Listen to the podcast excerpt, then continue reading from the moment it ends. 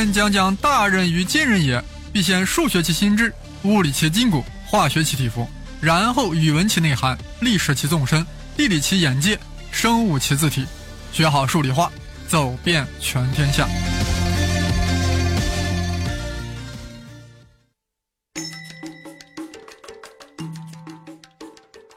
大家好，我是生粒子。此番不讲李政道，而要讲李将军。让杨振宁和李政道歇一会儿。我们插播一回美国战神罗伯特里，因为他遍布美利坚的雕像正在一个一个被推倒，这是大事儿，不是一般的大事。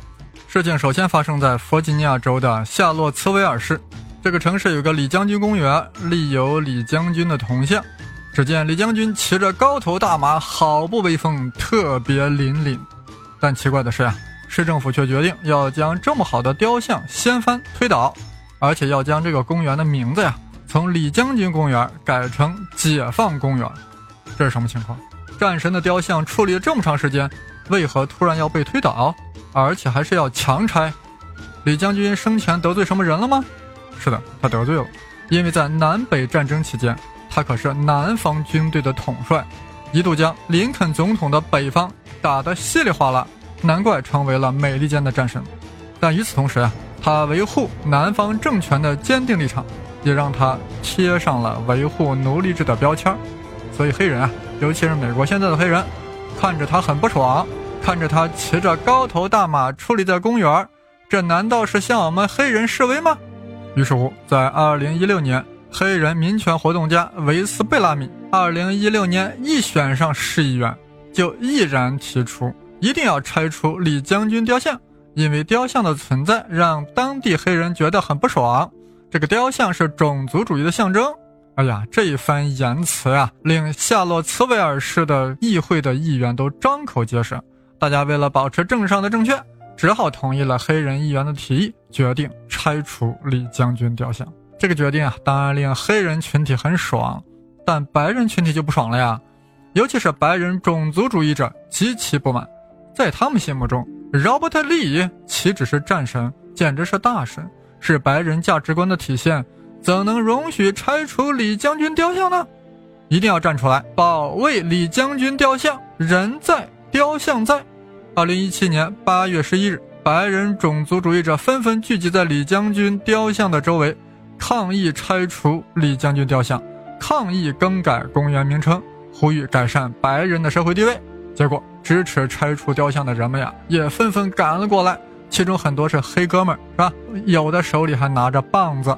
双方先是动口，然后开始动手，一直搞到了第二天。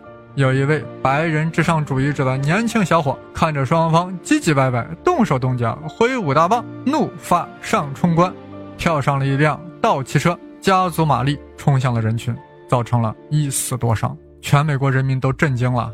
都在等待总统特朗普如何表态，结果床铺是这样说的：“我们必须团结起来，谴责任何形式的仇恨，以最强烈的言辞谴责来自任何一方的仇恨、偏见和暴力。”哎呀，特朗普总统这话说的挺好的呀，说的滴水不漏呀，但是遭到了全国上下的巨大抗议。为啥？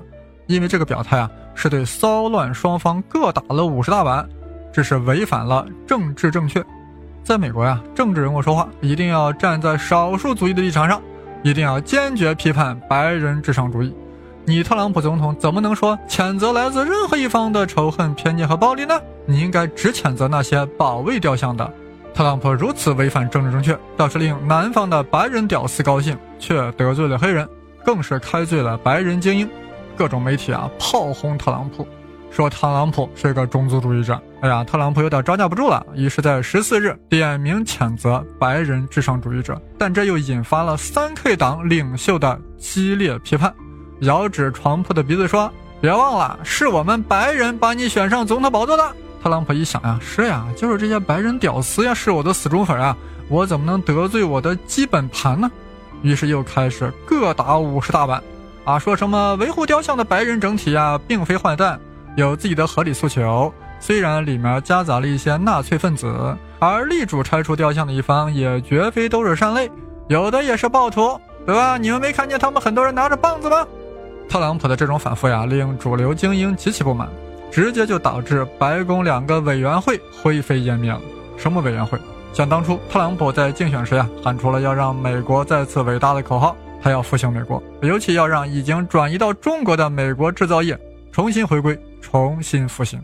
美国是私有制国家，要想复兴制造业，没有工商业大佬的支持，那就成了 Mission Impossible。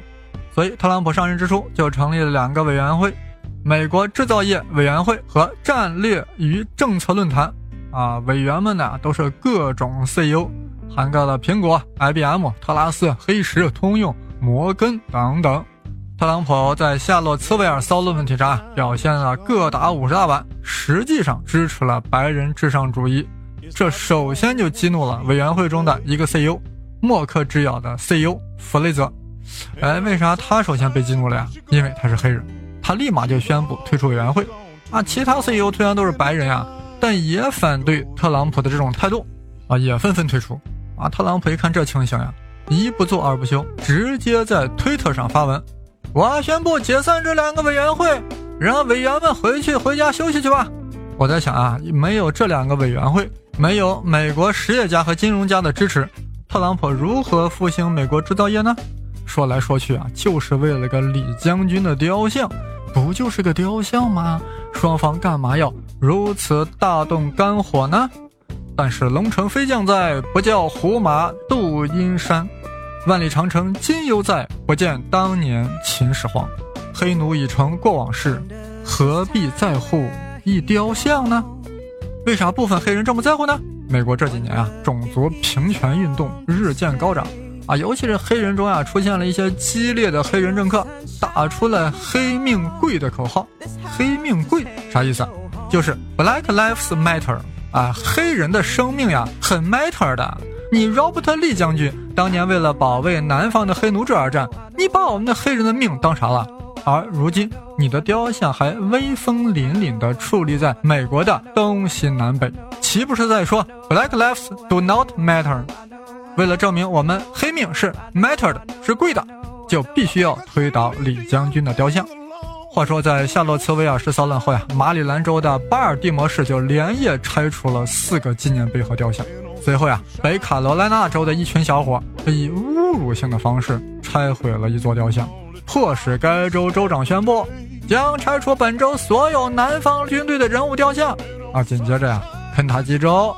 佛罗里达州的一些城市也纷纷表态要拆除各种南方邦联军队的雕像，就连杜克大学、德州大学也悄悄地把李将军的雕像呀拿走了。我们中国人作为局外人，是不是会觉得黑人太敏感了呢？那李将军只是个历史人物，并没有影响黑人现在的生活呀。而且罗伯特李是美国人民一贯尊崇甚至热爱的战神呀。有必要因为历史问题将其雕像全部拆毁吗？这难道不是在破坏文物吗？当然，黑人有黑人的道理，因为当年出资修李将军雕像的人啊，其目的并不在于纪念李将军，而是别有一番用意。话说，李将军在美国内战结束之后，作为败军之将，作为投降之将，是坚决反对南部各州给自己修雕像的，而且是坚决主张南北和解。为了美利坚整体的利益，应该加强团结，弥合裂痕，一起好好过日子。但是南方的白人至上主义者不甘心自己的失败，他们在战后呀成立了一个党，名字起得贼怪啊，叫什么 Ku Klux Klan。我再念一遍啊，Ku Klux Klan。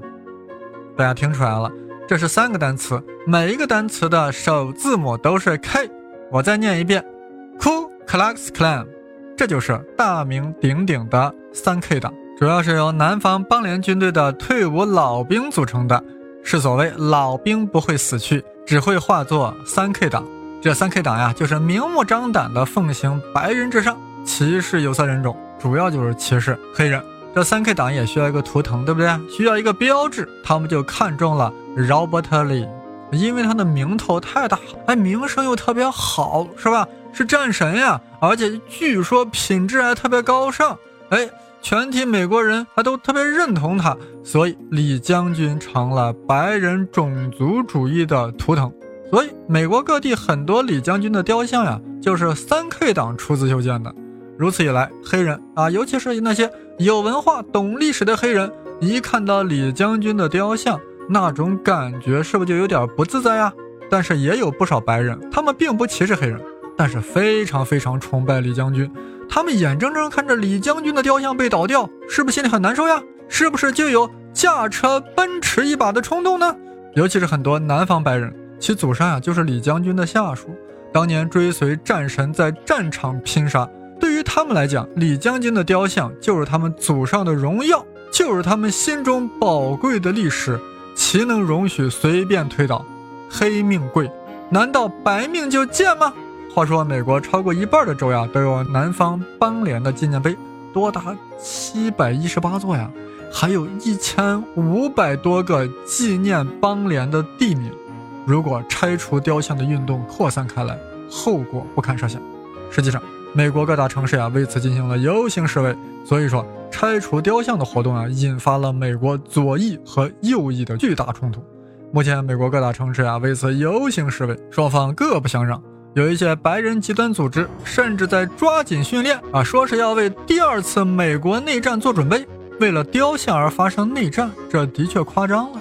李将军啊，还没有重要到那种程度，但推倒了李将军的雕像，下一个又会是谁呢？Who is the next one？